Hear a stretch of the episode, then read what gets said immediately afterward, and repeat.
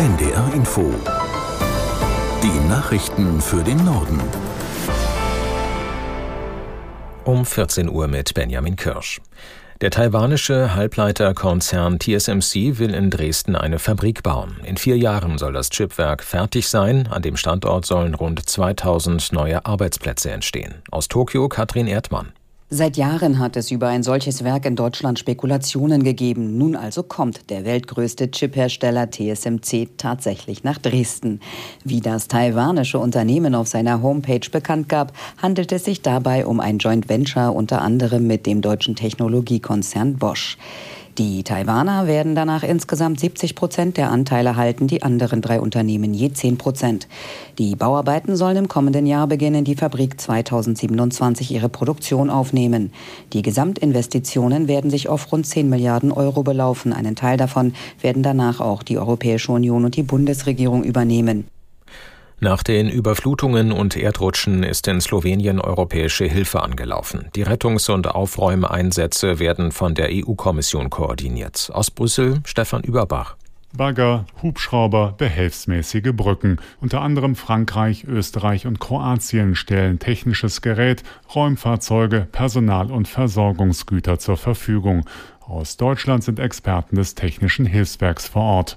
Das europäische Satellitensystem Copernicus liefert aktuelle Bilder aus der Katastrophenregion.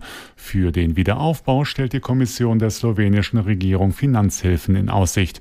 Slowenien hatte am Sonntag in Brüssel um Hilfe gebeten. Das Land schätzt die Schäden durch die verheerenden Überschwemmungen bisher auf mehr als eine halbe Milliarde Euro.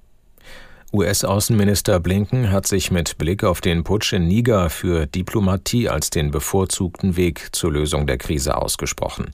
Blinkens Stellvertreterin Newland berichtete von schwierigen Gesprächen mit Militärvertretern, die die Macht in dem westafrikanischen Land übernommen haben. Gestern war ein Ultimatum der westafrikanischen Wirtschaftsgemeinschaft, kurz ECOWAS, verstrichen. Die ECOWAS hatte gefordert, dass der gestürzte Präsident Basum wieder eingesetzt wird und mit einer militärischen Intervention gedroht. Die Mitgliedstaaten wollen Donnerstag über das weitere Vorgehen beraten. Der vergangene Juli war der wärmste Monat seit Beginn der Aufzeichnungen. Laut dem EU-Klimadienst Copernicus lag die globale Durchschnittstemperatur 1,5 Grad höher als vor der Industrialisierung. Aus Brüssel Jakob Mayer. In Südeuropa gab es Hitzewellen, in Südamerika und der Antarktis lagen die Temperaturen laut Kopernikus deutlich über dem Durchschnitt. Auch die Meeresoberflächentemperaturen haben im Juli weltweit Rekordhöhen erreicht. Sie lagen für den gesamten Monat 0,5 Grad über dem Durchschnitt der vergangenen 20 Jahre.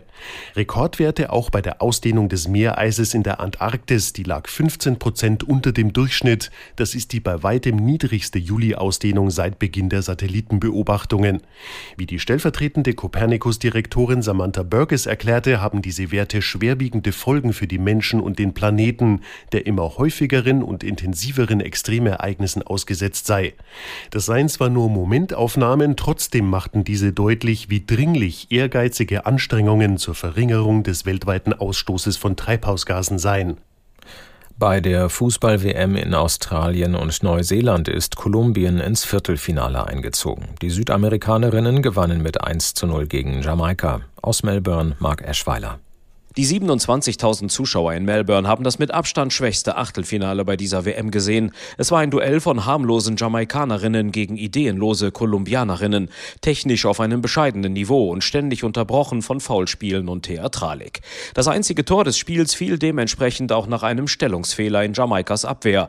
In der 51. Minute traf Catalina Usme freistehend aus kurzer Entfernung zum 1 zu 0 für Kolumbien.